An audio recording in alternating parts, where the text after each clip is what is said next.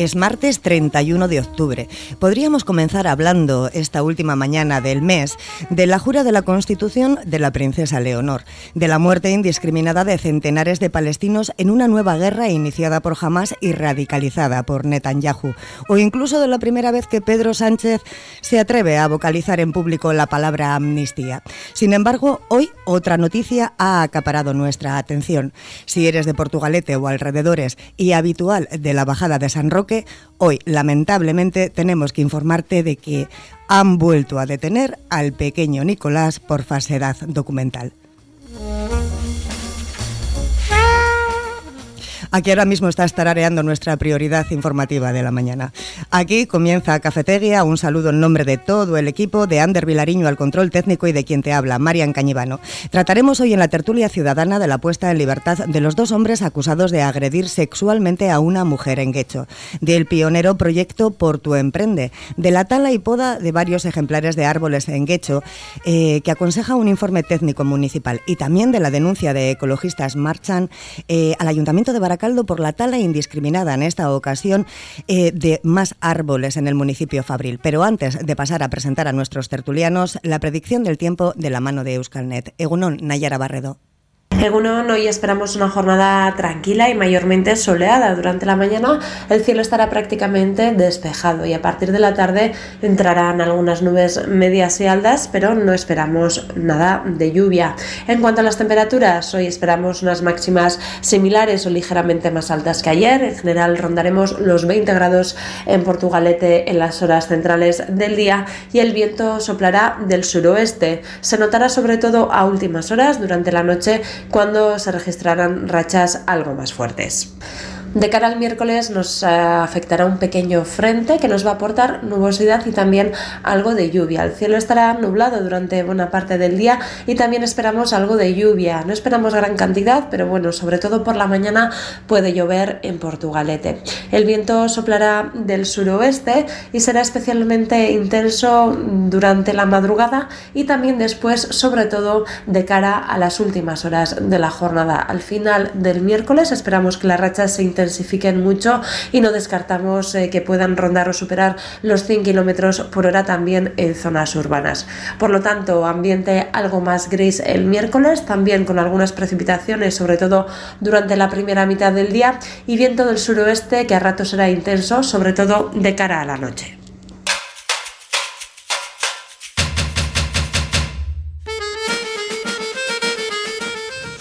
La última mañana del mes de octubre, Paco Velarra, Alfredo Pérez Trimiño y Juan Antonio Ordí, Egunon a los tres. Egunon. Apa, Egunon. Apa. Gracias por estar aquí en justo esa última mañanita. Eh, vamos a empezar con el primero de los temas. Un juzgado de guardia ha dejado en libertad con medidas cautelares a dos hombres que habían sido detenidos la, la pasada semana acusados de agredir sexualmente a una mujer en Quecho.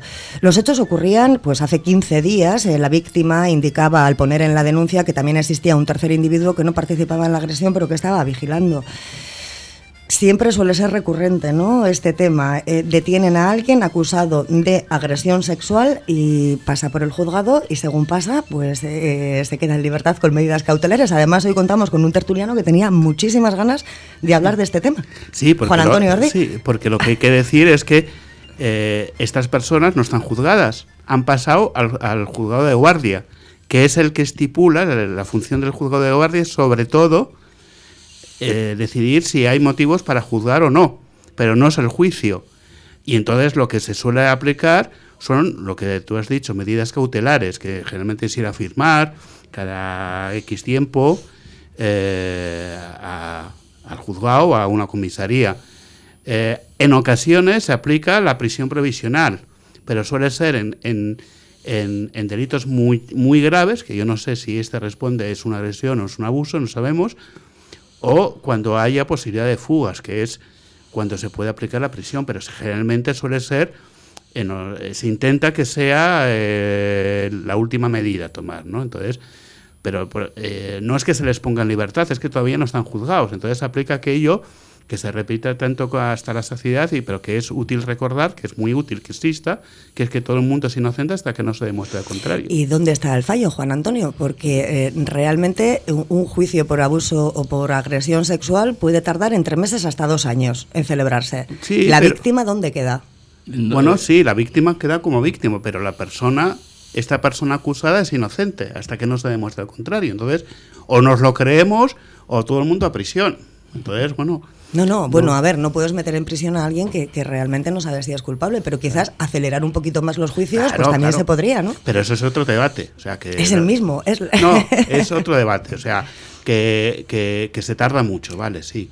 Para una víctima todo está metido dentro del mismo paquete. Sí, sí, sí, sí, claro, pero, pero mientras no estén juzgados estos señores o, o lo que sean, pues eh, son inocentes y, entonces tienen los mismos derechos que cualquier persona. Les llamamos presuntos señores, ya que son presuntos, presuntos culpables, pues presuntos señores. Alfredo. Eh, lo, lo, he dicho perfectamente, lo que pasa es que hay un matiz que es que se ha cambiado la tipificación del delito lo que antes era, digamos, un delito de, abusos, una cosa de estas, ahora es una agresión sexual con todas las palabras.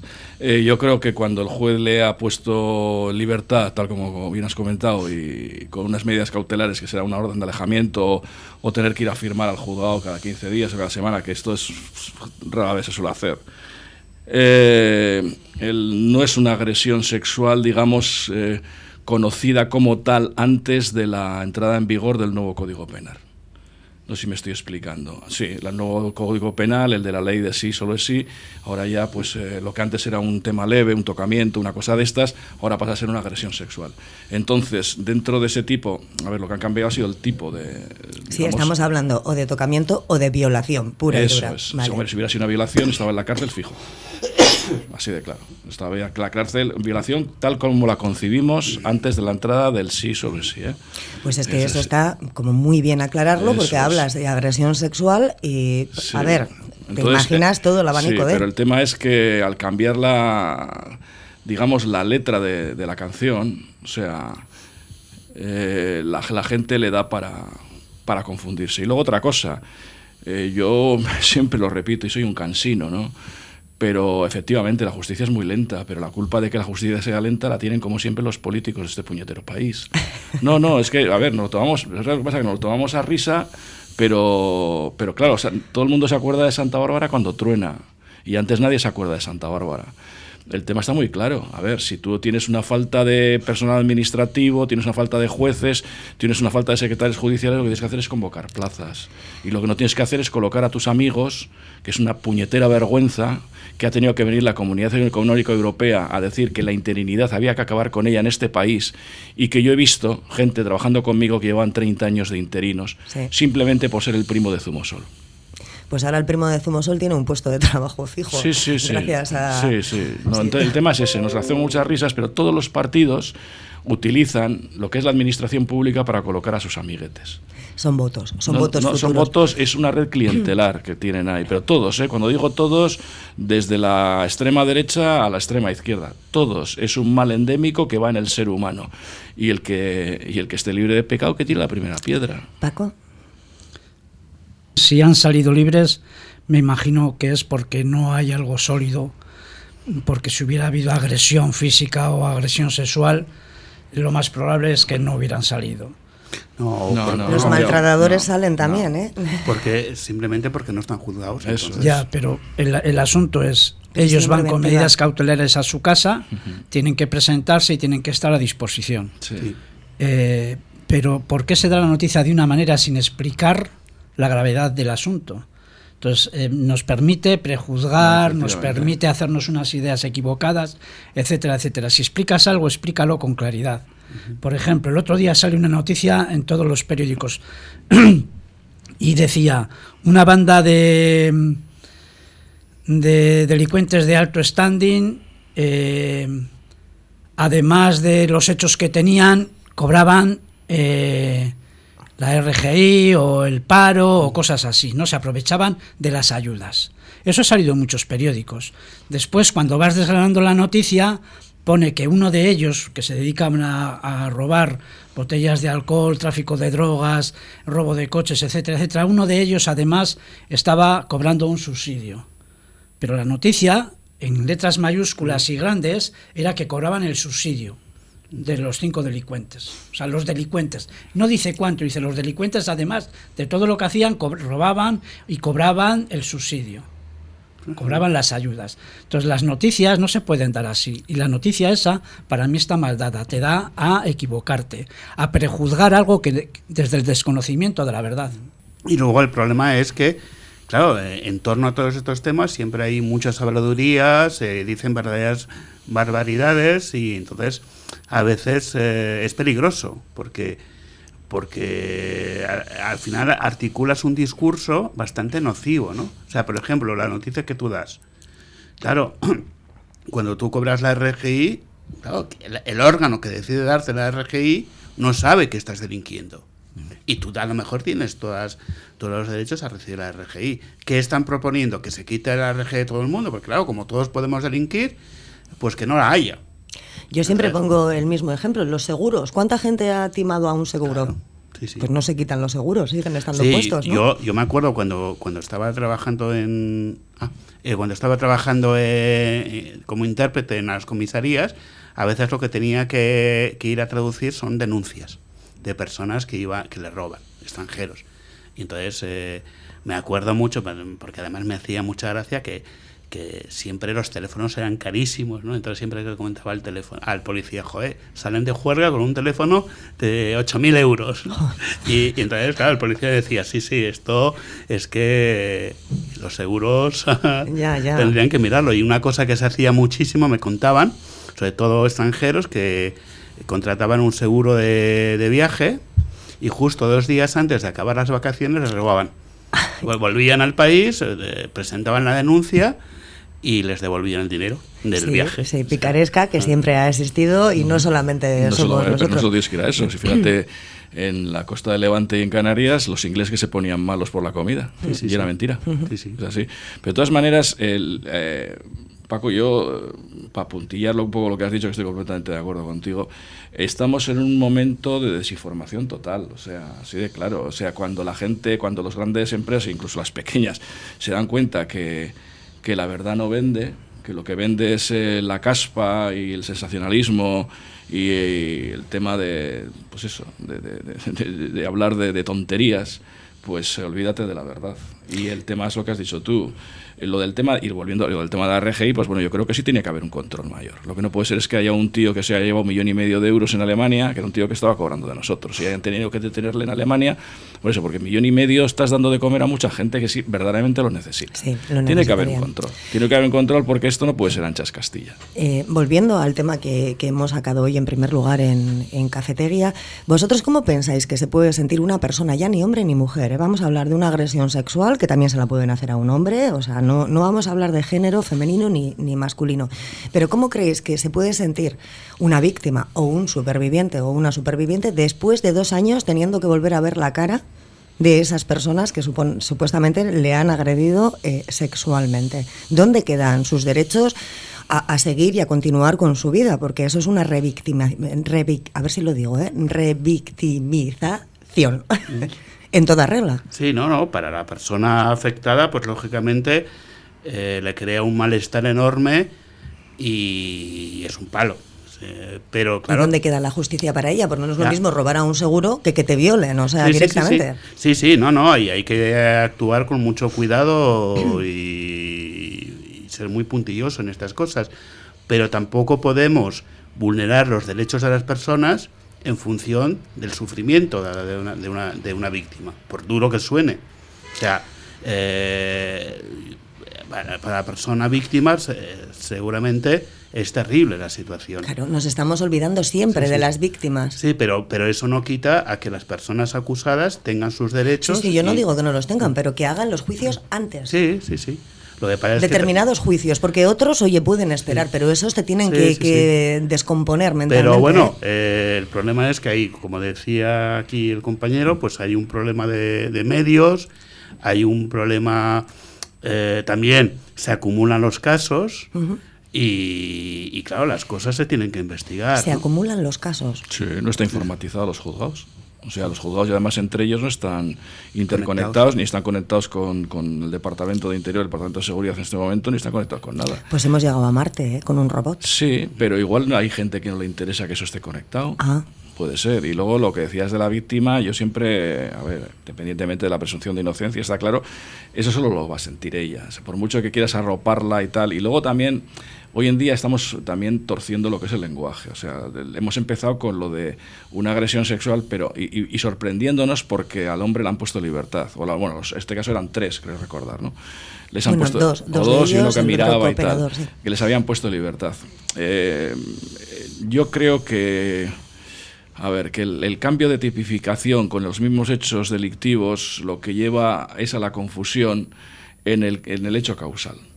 No sé si me he explicado bien, he dicho un palabra de cinco sí, lo que pasa es que ese hecho causal es de donde se puede llegar a partir para todo el resto de hechos pero lo que hay que hablar claro, lo que hay que hablar claro es lo que decía Paco. Es decir, eh, detenidos dos personas en Guecho por tocarle el culo a una chica. Vale.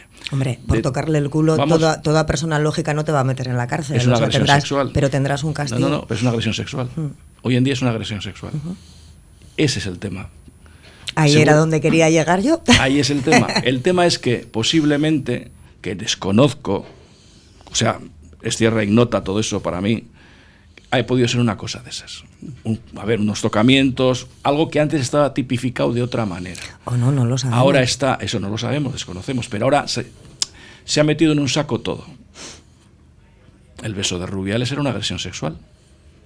Bueno, eh, yo creo que con pequeños pasitos o con pequeñas meteduras de pata, grandes meteduras de pata como la de Rubiales, vamos avanzando las mujeres. ¿eh? Se retrata perfectamente. pero el tema es, pero también hay que tener una lógica, que es lo que ha dicho Juan Antonio. Juan Antonio, siempre se me olvida, sociedad, pues perdona que está siempre la presunción de inocencia. Hombre, Rubiales también. No, no, Rubiales lo hizo públicamente, bueno, a Rubiales le podían haber echado por mil cosas. Le faltaban las luces de neón. A mí, a mí lo del beso me pareció, bueno, un despropósito, o sea, claro. Imagínate lo que hacía entre bambalinas. En todo caso, cuando son delitos que, que no suponen muchísima gravedad, la policía siempre tiene capacidad para no detener y se le imputa, imputarle, pero no detenerlo. Se le imputa y se le cita para juicio rápido. Sí, entonces Depende de la tipificación del delito. Sobre todo se hace en violencia doméstica y cosas así. Depende del grado de, esto, se le puede imputar un... Antes es que existían las faltas, ahora ya no existen las faltas. Entonces el tema es ese. Y, y, también lo de la presunción de inocencia es muy importante. ¿eh? Yo he visto casos muy, muy, muy sangrantes y muy graves de presuntos delitos sexuales y era mentira. ¿eh? Y yo he visto todo lo contrario. yo, cada uno, cada, uno, cuenta según lo que ve, pero yo te he dicho que lo he visto y no en una, sino en varias ocasiones. he visto gente que no lo han creído y los hechos eran muy graves, Alfredo. No, no, que sí, el juez no es Dios. No, no, que el juez no, que no, que el juez no. Ah, el, juez, el juez y todo. Ah, Mira, hace poco se ha indultado a una, una señora que tenía una asociación, que eran los que estaban eh, asesorando a, un, a los niños. Sí, a un partido político que estaba demostrado por, por, por distintos causas judiciales que secuestró a los hijos, se los llevó de casa, tal, y bueno, como era de la cuadrilla de varios ministros, pues la indultaron. Hay una persona en la cárcel por defender su vivienda con setenta y tantos años porque disparó a un ladrón y sigue en la cárcel. La justicia no es justa, no es para todos. Y luego ya, ya estamos llegando al punto de que los políticos ya se indultan entre ellos. Pero eso lo han hecho siempre, hombre. No, no, no tan descarado como El comodín de la señorita Pepis. Como tan descarado como ahora. Y, luego, y luego hay otro problema, que la gente no se imagina, o no nos imaginamos muchas veces, lo fácil que es que estés encuadrado en un, delito. Que, tú vas a un bar, te estás tomando una cerveza tranquilamente, se produce una pelea, una pelea de estas colectivas y te imputan. Sí. Eh, hay un caso que, que, mucha gente no sabe, pero por ejemplo, si se trepichea con drogas en la terraza de un bar, al dueño del bar se le va a imputar. Sí, ah, sí, sí, por supuesto. Porque no se sabe si está implicado o no. Y entonces, eh, ah, bueno, claro, tiene por lo general, la policía le imputa. Y a lo mejor el señor lo sabe o no lo sabe, lo sabe y lo deja hacer, o a lo mejor tiene una comisión. Pues no ganamos para sustos, ¿eh, Paco? Te voy a contar una anécdota de raíz de ah, pues esto. no, Paco, te dejo, Paco, te ahora mismo, perdón. Yo me acuerdo, un amigo mío montó un bar en, en Portugalete, en el casco viejo, con la época de los bares de los años 80, que esto. Le costó un triunfo echar a la gente que trapicheaba en su bar. Le costó un triunfo, pero de llegar a pegarse físicamente con gente. Dijo que su bar no se trapicheaba y echarle, echarle, y el bar luego tuvo muchísimo éxito, no voy a decir el nombre pues porque no, no lugar. Eh, pero le costó que yo vi varias peleas de uno de los dueños, eran tres dueños, un chico y dos chicas, dos chicos y una chica, y le y bueno pegarse físicamente. Dijo que aquí no entra gente a fumar porros ni entra gente a vender ni entra gente a trapichear y, le costó un triunfo. Paco para cerrar este tema ya. Sí la mayor parte del tiempo hemos estado hablando de supuestos por el desconocimiento que tenemos de la verdad. ¿por qué desconocemos la verdad? porque no se publica eso es. tal como es el caso. Se publica de una manera relativa a cada una de las cosas que suceden se esconde la verdad objetiva y, y tenemos que hablar sobre supuestos. Tenemos que imaginarnos y, así no se puede no se puede tratar un asunto. ¿Por qué no sabemos la verdad? No, pero a veces no se sabe la verdad porque no se puede saber la verdad. O sea, en un caso como este es la palabra de la víctima y la palabra de los presuntos agresores. Pero en, esa palabra tiene que estar implícita eh, a nivel periodístico tiene que salir qué es, cuál es la acusación y qué es lo que se decide. Entonces, porque ahí va a haber una decisión de un juez. Al juez le tiene que llegar la verdad, ¿no? O por lo menos la verdad contada. Al juez le, tiene, le tienen que llegar las pruebas. Las pruebas, bien. ¿Y qué pasa? Que eh, ahora mismo el, el, periódico o el que sea, o la radio va, lanza una noticia desde el desconocimiento del, del caso objetivo. No, bueno, se han dado los datos objetivos, que son muy poquitos datos. Ha habido una agresión, se ha detenido a dos personas, han pasado por un juzgado de guardia y se les ha dejado en libertad con medidas cautelares. Esos son los datos que tenemos. No, se sabe. Eh, eso es una media. No, nosotros, nosotros, los que tenemos nosotros. A ver, a ver, aquí el periodista, si quiere saberlo, lo sabe. A mí eh, eso de escudarse detrás de lo que me han dicho, eso, mira, eso se lo cuenten a la Cibeles, que es de piedra y no se entera. Bueno, igual también es... decir Paco tiene más razón que un santo. Si tú quieres saberlo, lo sabes. Y si quieres decirlo, lo dices. Lo Por que respeto pasa, a la víctima. Lo que pasa es que se crea un caldo de cultivo con determinados titulares que van en favor o en contra de determinadas tendencias modernas. Sí, pero también, eh, eh, también, también, creo que mientras el tema está no esté juzgado, tampoco conviene que los temas se sepan. A ver, hay países. Pero estamos hablando de la presunción de inocencia. Sí, sí. pero entonces el tema está muy claro. Lo mismo que te imputan un delito de, una, de agresión sexual, te puede imputar un delito de tocar el culo. Nos vamos, que está dentro de esto. Nos vamos a quedar con estos delitos, decir que, está mal todo, o sea, todo, tanto unos como tocar el culo como, como algo más grave. Sí, eso, eso, no discute nadie. y nada, y que tenemos que hacer un pequeño descanso, más que nada era para, para eso, un pequeño descanso y enseguida volvemos aquí en Cafetería. Estudio Francia, arquitectura de interiores, profesionales del interiorismo y gestión de proyectos, reformas integrales de viviendas y locales comerciales. Hacemos realidad tu proyecto, por pequeño que sea. Confíanos tu idea y disfruta del resultado sin sorpresas. Presupuesto controlado y obras en plazo, gracias a un equipo multidisciplinar de profesionales que realizan un seguimiento diario de la obra. Estudio Francia, calle Barringoitia, número 7, Portugalete. Llámanos al 616 994 4419. ¿No lo conoces? Mucho más famoso e internacional que el huevo de Colón. El huevo con bechamel de Café Siglo XX. Café Siglo XX, un clásico en Portugalete, con amplia terraza y exquisitos pinchos caseros. Es además el lugar perfecto para disfrutar de un buen café junto a la ría. El siglo, el sabor jarrillero de lo auténtico. Peluquería L'Equipe, cortes clásicos y modernos con los mejores barberos para pigmentaciones de barba y oferta diaria para jubilados. En estética, uñas tradicional, semipermanente, acrílicos, gel y press-on. Y además pedicura spa con depilación facial y corporal y laminados de cejas. Peluquería L'Equipe, martes ofertas en tinte, cortar y peinar. Miércoles mechas, cortar y peinar. Alisados duraderos de queratina, balayage y baby life. Peluquería L'Equipe. Pide tu cita en la calle Guipúzcoa 11 Portugalete o en el 946 550 516.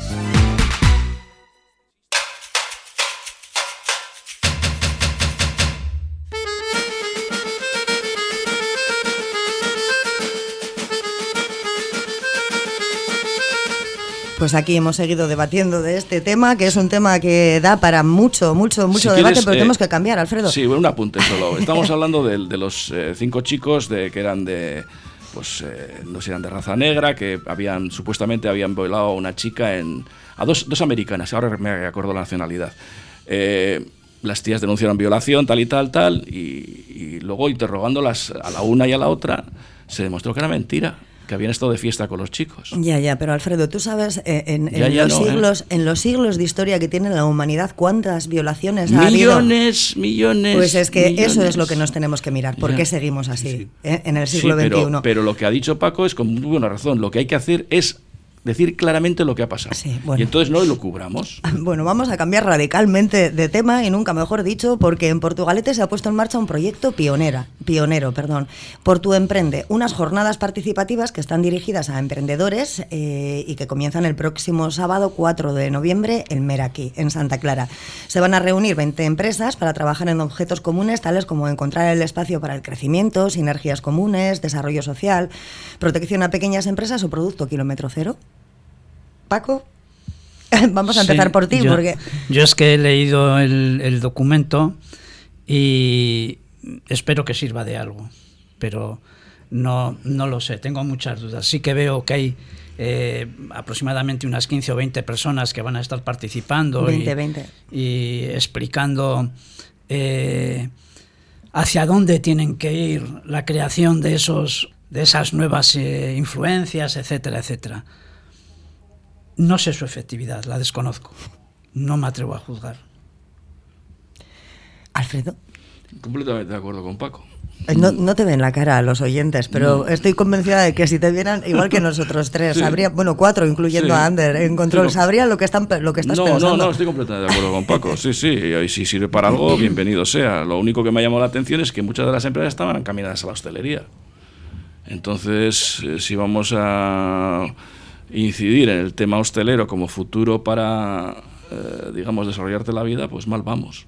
Pero no lo sé, es que no conozco, no conozco ni el espíritu, no conozco quiénes son los ponentes, no conozco...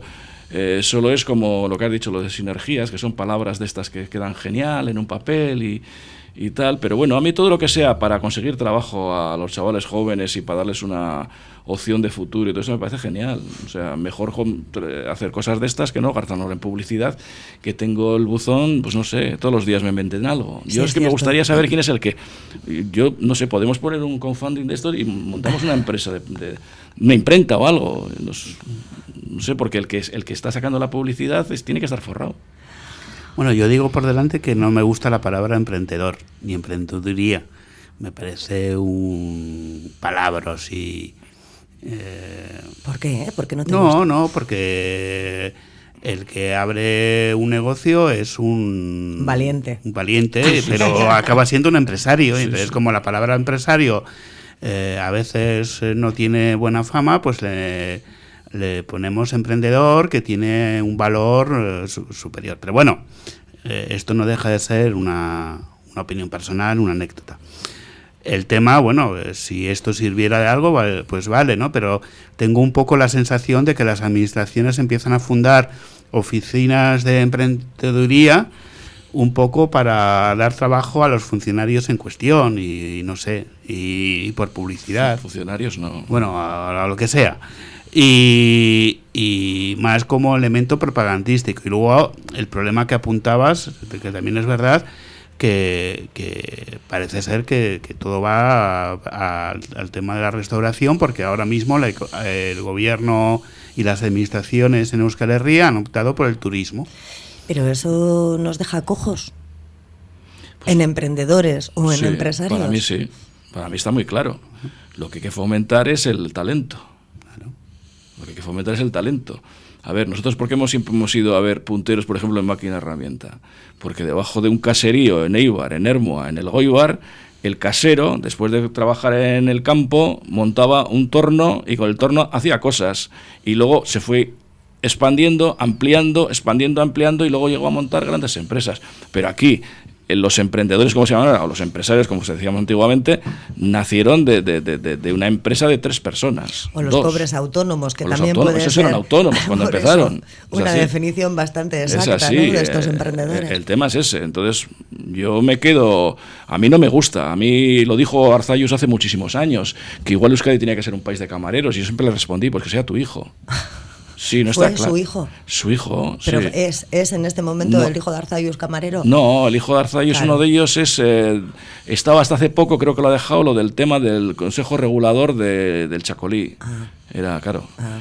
Eh, entonces te dices, un país de camareros. Pues no sé, yo creo que la gente se forma para tener una calidad de vida digna, para poder desarrollarse y para poder pues, pues, pues ser felices, ¿no? O sea, porque al final él dice, el dinero no da la felicidad, dice, ya, pero ayuda un montón, ¿no?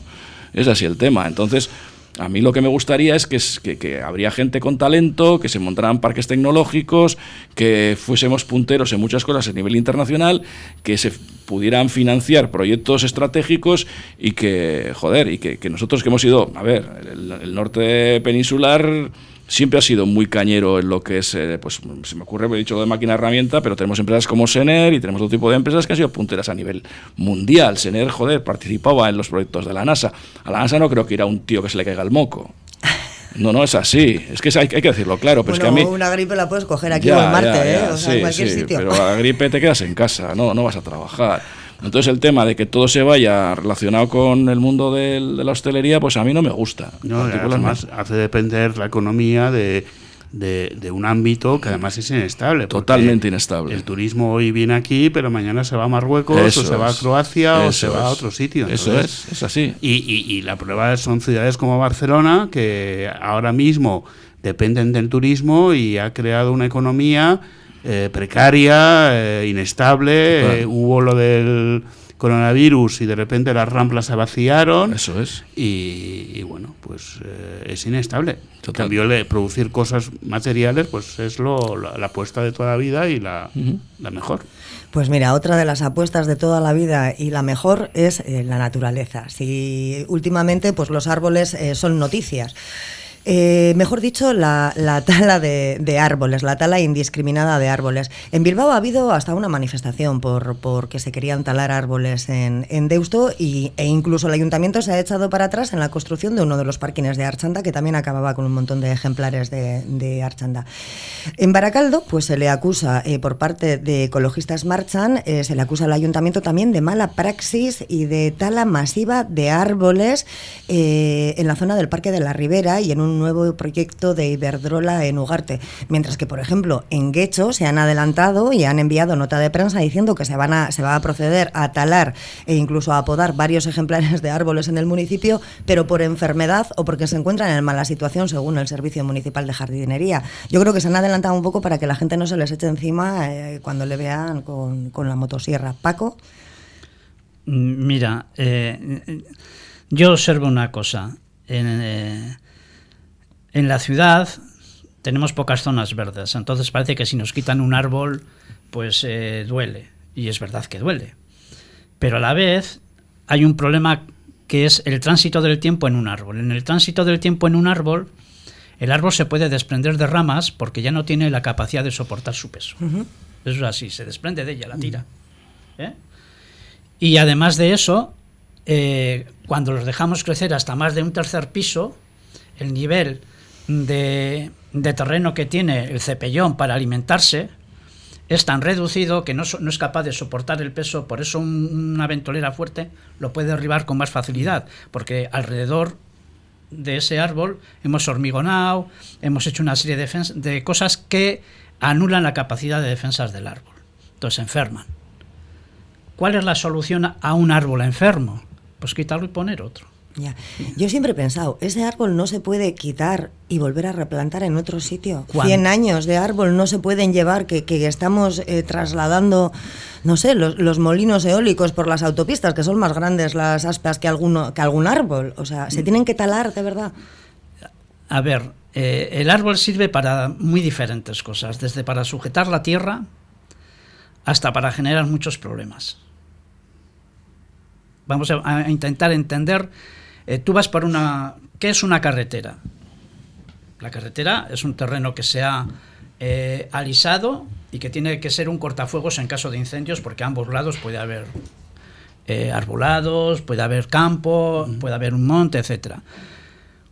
¿Cómo, ¿Qué es lo que pasa si tú plantarías alrededor de, como, antaño, que se hacía así, alrededor o muy cercano a la carretera esos plátanos gigantes que además luego se abrazaban por arriba. Pues que en caso de incendio los árboles ejercen de fuerza positiva para trasladar el fuego de un lado a otro de la carretera. no, ya no ejerce la función de cortafuegos. Mm. La siguiente de los problemas es que los árboles generan una resina que hace patinar la carretera y si la hacen bastante opaca, mantienen una humedad en el suelo que genera un peligro de, deslizamiento y de desplazamiento del vehículo y accidentes. Los seguros no son seguros porque sí, son seguros para no pagar, no solamente para en caso de accidente pagar, sino que hacen un estudio y, le dicen a un municipio de, de cualquier sitio, ¿eh? Eh, eh, tiene usted cinco accidentes en esa carretera producto de que está demasiado opaco, hay un arbolado que supera los metros de altura, no permite la ventilación de la carretera, hay una humedad permanente y la resina del árbol hace que se desplace los vehículos y por eso ha habido, puede haber muertos también. Y no nos hacemos cargo o compartimos el cargo de los accidentes. En ese caso, ¿quién se tendría que hacer cargo? ¿El ayuntamiento? De la, el, dueño de la vía. El dueño de la vía. El dueño de la vía. Claro. Entonces, ¿qué es lo que pasa? Pues que sacaron unos, eh, unos eh, camiones gigantes con unas tronzadoras hmm. que van trozando alrededor de la carretera todo tipo de arbolado para que la ventilación y el sol pueda penetrar en esa carretera. Bien, tú llegas ahora a Portugalete, por ejemplo, y dices, oye, tenemos, porque todo, en, en, el ayuntamiento hay un técnico hmm. y hay un equipo de mantenimiento, se supone, se supone. Bien, entonces, ¿qué es lo que decide? Tenemos 10 eh, árboles que están eh, muy dañados.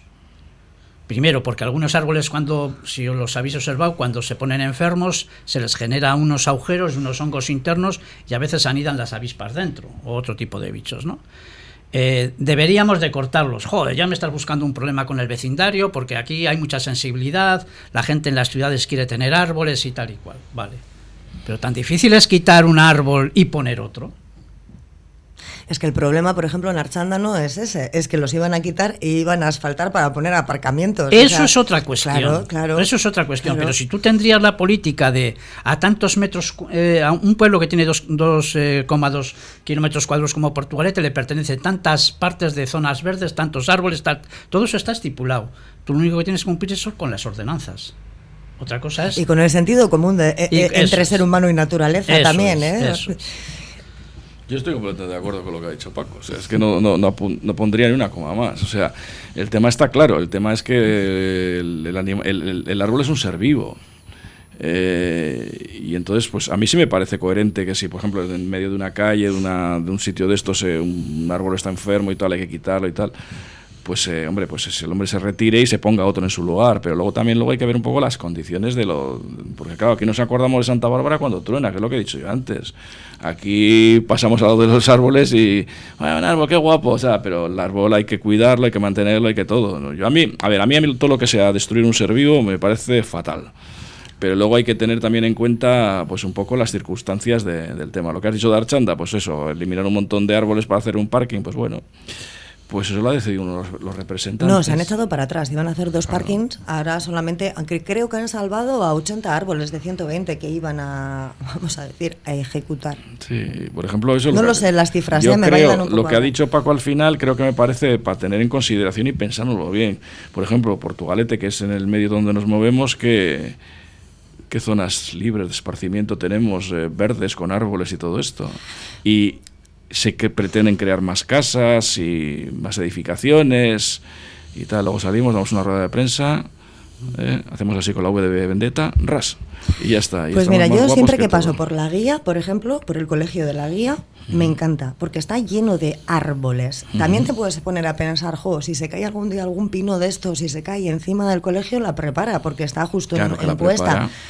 Pero bueno, para eso hay que mirar que los árboles estén sanos. Y hay que mirar, hay que mirar, hay que mirar. Ahí está hay la que mirar, hay que mirar. Pero no que venga alguien y te diga, no, para que no se caiga encima del colegio, lo mejor que podemos hacer es talar y echar cemento. Lo que hay que hacer es cuidarlo. Efectivamente. Hay que cuidarlo.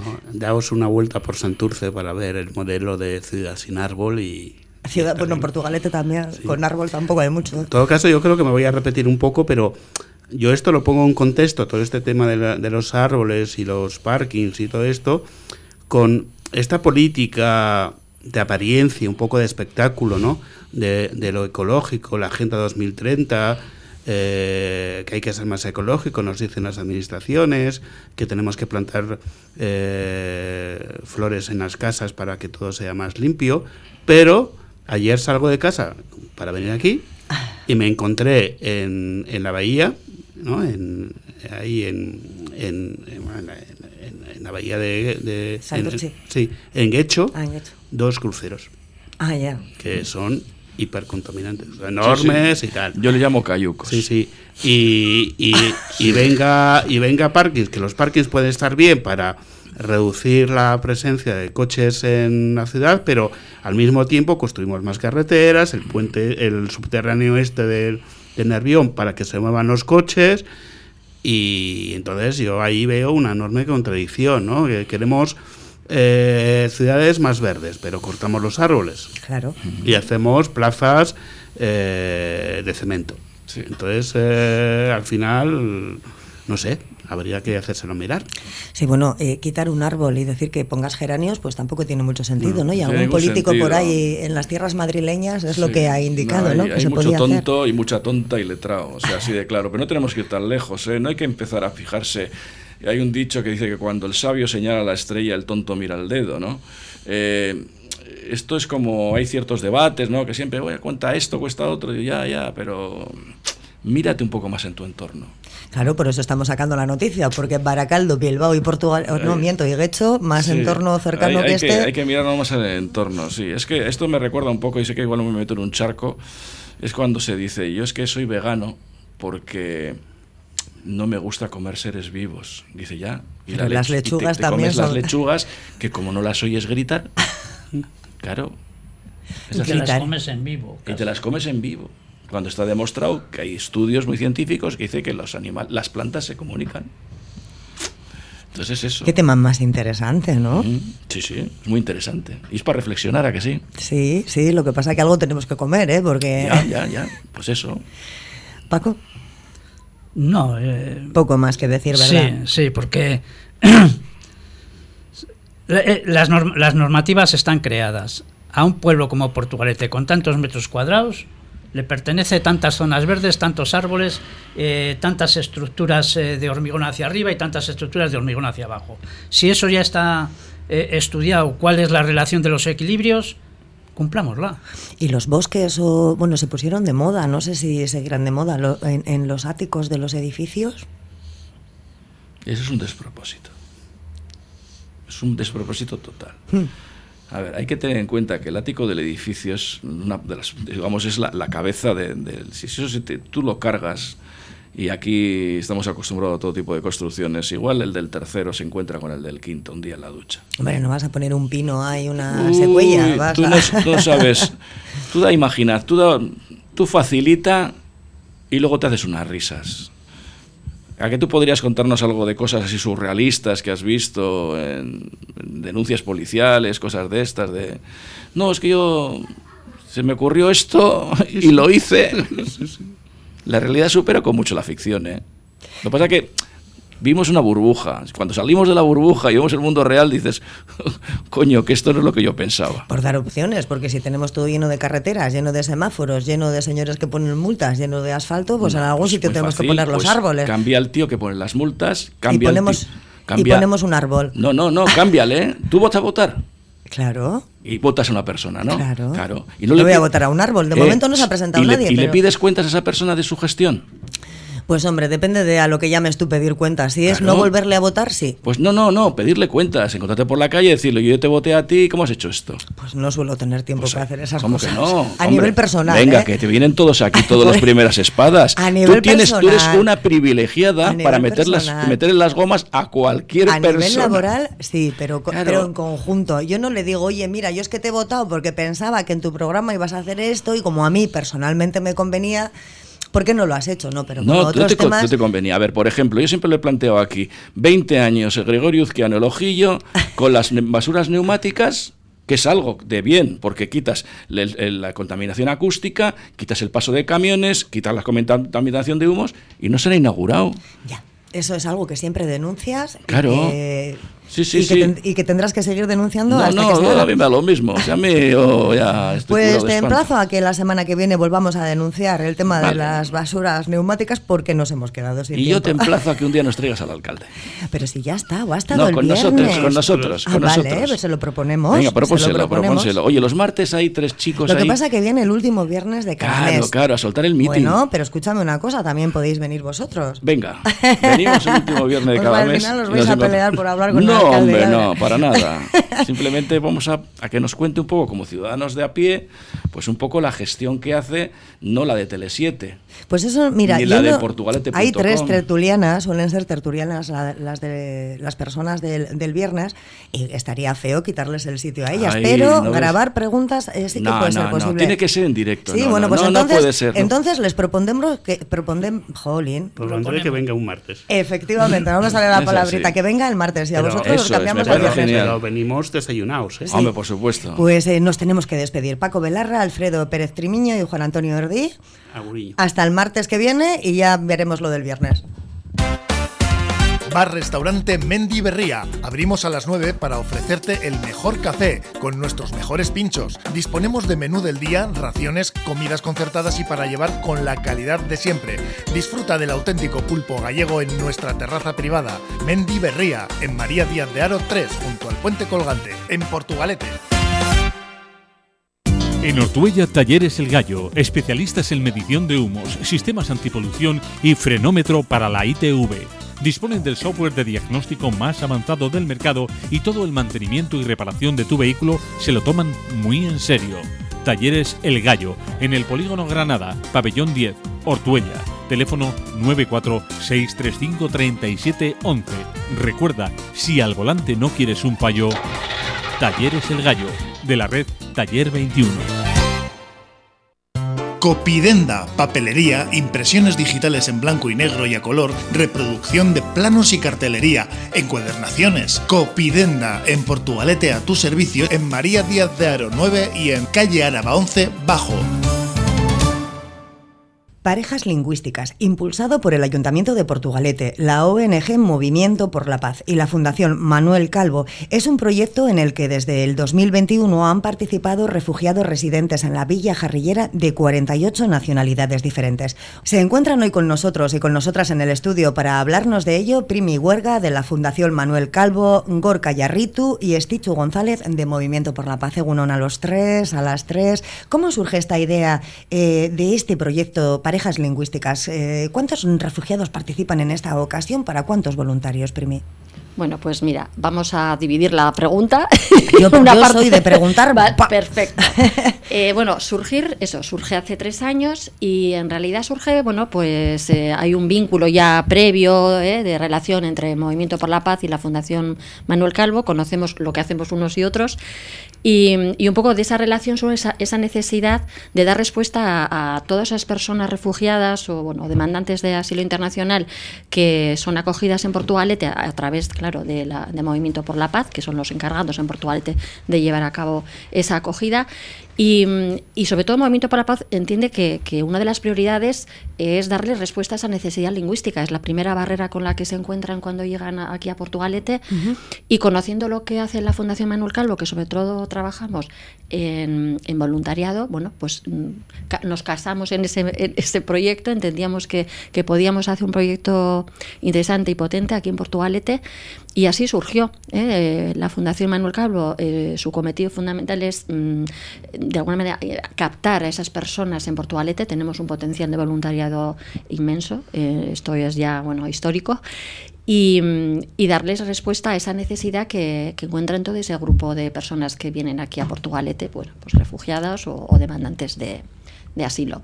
Estichu, vosotros, eh, vosotras, eh, como, movimiento eh, por la paz, 48 nacionalidades diferentes. Cuando llegan aquí, eh, ¿qué se encuentran y, y, cómo actúan en este programa? Eh, bueno, sí, eh, hemos tenido hasta 48 nacionales diferentes eh, pues de todo el mundo, con circunstancias muy distintas cada una de las personas que ha venido.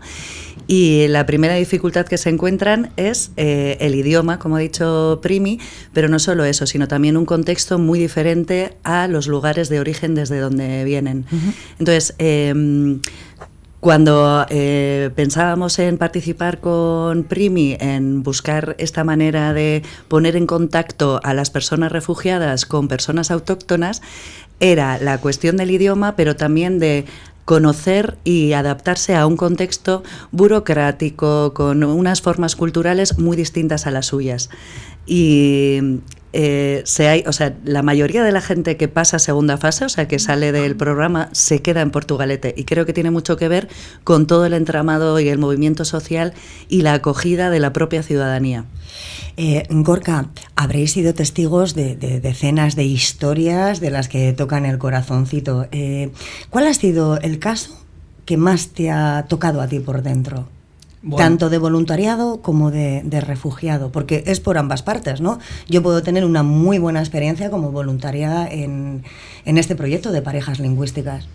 A ver, con, siempre con la discreción que, requiere el tratar cuestiones de asilo, sí. que hubo un caso de una, una mujer que lo abordé prácticamente cuando entré en la oficina, eh, que había tenido que dejar a sus hijas en país de origen y no fue tanto su causa de asilo, sino toda la tramitación de, de la llegada de sus hijas a, a Portugalete, donde están ahora, eh, ese caso para bueno a mí me tocó mucho porque requirió mucho esfuerzo mucha coordinación con muchas eh, instituciones y fue un caso bastante duro por cómo llegaron las hijas por fin y, muy bonito porque acabaron llegando, claro. Es que en un momento como en el que estamos viviendo, que parece que al final por un lado se les ayuda y por el otro se les demoniza, ¿no? O sea, vienen a quitarnos, vienen a esto, vienen a, en definitiva, a ponernos las cosas más difíciles. Y no es así, ¿no? Que somos nosotros quizás los que le tenemos que hacer un poquito más fáciles las cosas, pues para que no se pongan, eh, para que no vayan por el mal camino, por decirlo de alguna manera, ¿no? Para darles una oportunidad. Sobre todo acabar con los prejuicios, ¿no? Precisamente has utilizado la palabra demonización efectivamente se les demoniza o, como mínimo se les prejuzga eh, simplemente por el desconocimiento. Y ahí es donde entra parejas lingüísticas eh, desde lo positivo. Se pone en contacto a personas que ya llevan años viviendo aquí con personas que acaban de llegar a vivir aquí, simplemente para que se conozcan y vean que aunque hay diferencias, eh, hay muchísimos puntos en común y desde, desde el ocio y el, y el pasarlo bien uno se da cuenta que, se caen todas las diferencias y que cada uno es como es, tanto los, los que llevan años como los que acaban de llegar, pero, pero se, se acaban cayendo los, los prejuicios. Se hacen incluso cuadrillas, ¿verdad? Tiene que ser súper bonito porque es un mm. cruce de culturas y además eh, creas un vínculo de amistad que probablemente en casos, en algunos casos sea para toda la vida. Pues mira, justo ayer mismo una de las voluntarias que ya lleva tres años, eh, Conchi, si nos está mm. escuchando, eh, nos enviaba un WhatsApp de, bueno, pues que desde Abdul, ¿no? Que está en, en París. En París. Eh, decir que esos vínculos vínculos se mantienen a lo largo de la vida, o sea, mm, se establecen unos vínculos ya emocionales entre ellos, ¿no? Desde ese conocimiento, desde de compartir tantas cosas, porque ya comparten la esa es su vida. ¿eh? Hay algunos, como han comentado, que se quedan aquí en Portugalete, entonces siguen manteniendo esa relación y ya hay conocimiento entre las familias, las fiestas, participan de, bueno, pues al final de nuestra vida, de nuestro día a día, ¿no? Entonces es la mejor manera, ¿no? De, de comprendernos, de conocernos y de entender. Yo también muchas digo de entender lo que nos ocurre ¿no? en, el mundo. Pero desde esa cercanía y esa relación, yo siempre digo, no, la parte emocional es la que nos, la que nos une a las personas más allá de lo que somos, de dónde venimos, de cómo pensamos. O sea, eso es, y además eh, se mantiene. Yo creo que importante es eso, ¿no? Que, que, lo mantengamos a lo largo de la vida, o sea, que deja una mucha huella. ¿Eh? Entonces, ¿Cómo, mm. qué, qué, requisitos tienes que tener para ser voluntario? Porque claro, o sea, mm, enseñar el lenguaje a una persona que no lo sabe, si tú no eres eh, profesora de, castellano, de euskera, ¿cómo lo haces? ¿Qué requisitos tienes que tener? O cualquiera puede presentarse y decir, oye, mira, quiero colaborar. Pues mira, desde la organización invitamos a todo Portugalujo y Portugaluja que, que se acerque al proyecto, que quite los miedos iniciales que yo no sé qué voy a hacer. Eh, trabajamos, como os comentado antes, mucho el grupo, eh, que se sientan arropados por un grupo, por otras personas que están en igualdad de situación que ellos, ¿no? digo desde el punto de vista de los voluntarios, de las personas que, que, van a participar como voluntarias. Entonces, que, que lo quiten, que vengan, que se acerquen, porque va a ser una manera, además que van a disfrutar, es que se van a se lo van a pasar bien ¿eh? a partir de, bueno, del trabajo que puedan hacer como voluntarias. Entonces, que, que, vengan. Entonces, la dificultad, bueno, pues todos tenemos ese miedo, no sabemos, pero todos tenemos algo que que enseñar. El castellano, que es el que vas a, en principio, ¿eh? es el castellano, eh, ese, ya, ese, ya, le dominas. ¿eh? Sí, pero me, quiero, me, quiero, referir a que ellos tienen otros idiomas. ¿Cómo te pones tú en.? No sé. Bueno, la tecnología nos ayuda inicialmente. ¿eh? Aquí los traductores nos ah, ayudan. claro, claro, les acompañamos también, bueno, pues les damos una pequeña guía para que puedan empezar a, a trabajar con ella, cosas muy sencillitas. Y, en el, si queremos comunicarnos está claro, tenemos muchas posibilidades de comunicación. ¿eh? Entonces, inicialmente puede ser el gesto, puede ser solamente la buena cara que ponemos, ¿no? la mirada ya está comunicando. Y eso nos acerca. En el aprendizaje de idiomas tiene que ver mucho que, con la parte natural, es decir, dejarnos llevar en un espacio de confianza, de una relación cercana, y eso es lo que nos va a facilitar esa comunicación. Entonces, que quiten el miedo. ¿eh? Yo pondría el acento en las ganas, no tanto en la capacidad de enseñar castellano. No hace falta que enseñen gramática, no hace falta que den unas clases estructuradas. El asunto es salir a pasear por Portugalete y ir enseñando. Pues mira, aquí es donde yo de, niña jugaba. Aquí antes había un, parque y ahora han construido un edificio.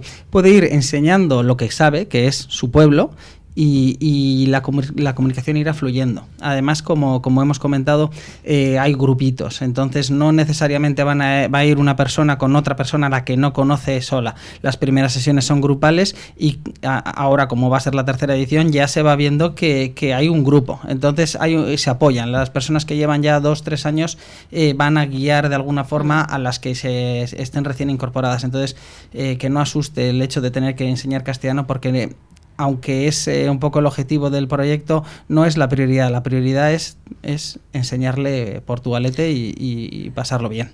¿Hay alguna persona que haya participado, algún refugiado o refugiada que haya participado durante estos tres años?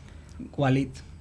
Ah, con Javi. Sí. con Javi. Eh, el primer año fue propiamente persona del programa, del, del, proyecto.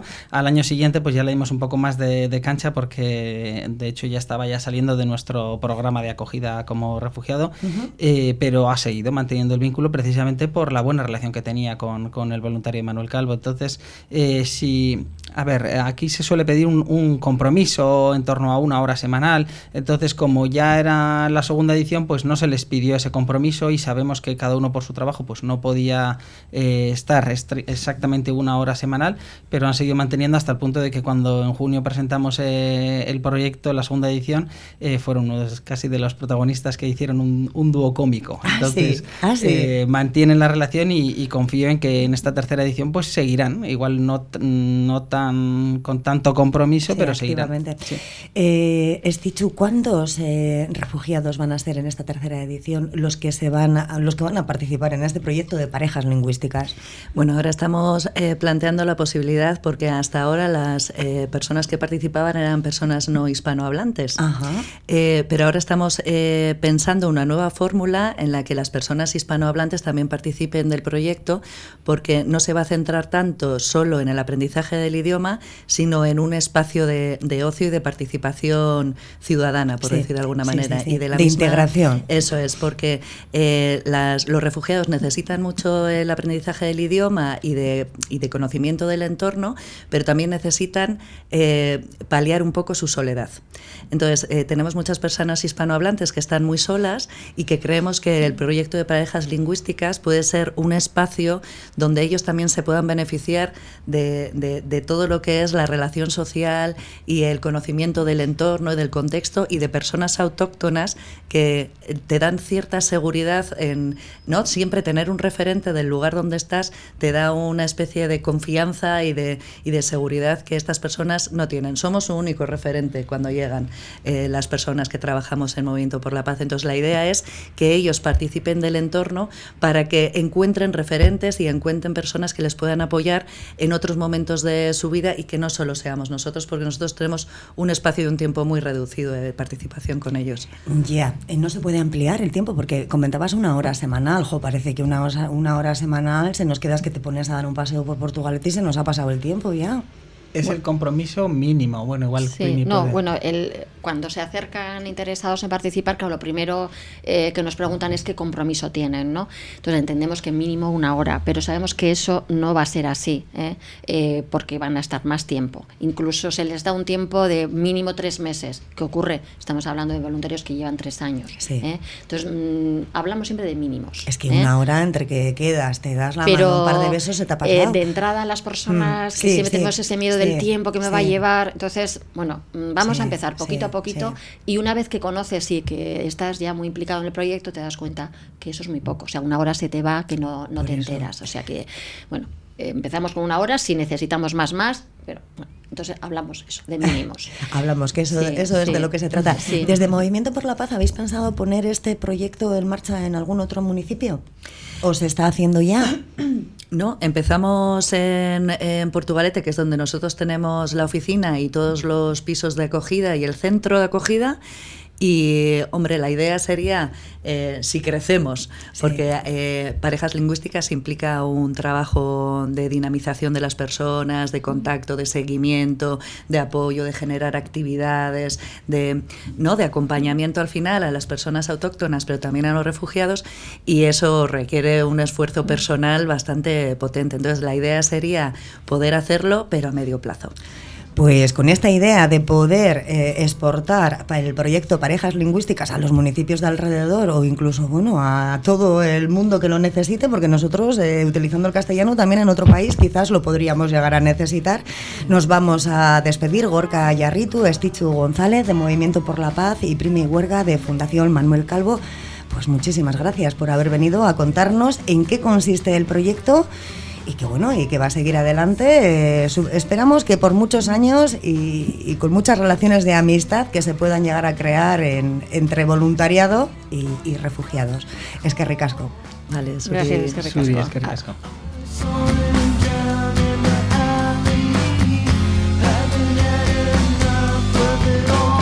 Todos de acuerdo hoy en Cafetería en que la justicia a veces no es tan justa como debiera, que se lo digan a las víctimas de agresión sexual. Alfredo, Paco y Juan Antonio, nuestros tertulianos de los martes eh, a la mañana, están de acuerdo en ello, al igual que han estado de acuerdo también con la necesidad de potenciar más las ayudas a otro tipo de emprendimientos que no sean los relacionados con la hostelería. Y también el no talar de forma indiscriminada los árboles en entornos urbanos. Pero sobre todo hoy nos quedamos con el proyecto Parejas Lingüísticas, que por tercer año consecutivo, se ha puesto en marcha en el Ayuntamiento de Portugal, ha puesto en marcha el Ayuntamiento de Portugalete en colaboración con la Fundación Manuel Calvo y Movimiento por la Paz. Si te apetece colaborar como voluntario o voluntaria, ponte en contacto con ellos, porque ayudar y enseñar nuestras costumbres a quienes han recorrido centenares de kilómetros por necesidad de mejorar sus vidas o escapar del peligro o del hambre o incluso de la muerte, quizás sea una de las mejores cosas que puedes hacer hoy con tu vida. Hasta aquí Cafetería. Mañana volvemos a las 10 contigo, aquí en Porto Radio, en la radio de aquí mismo.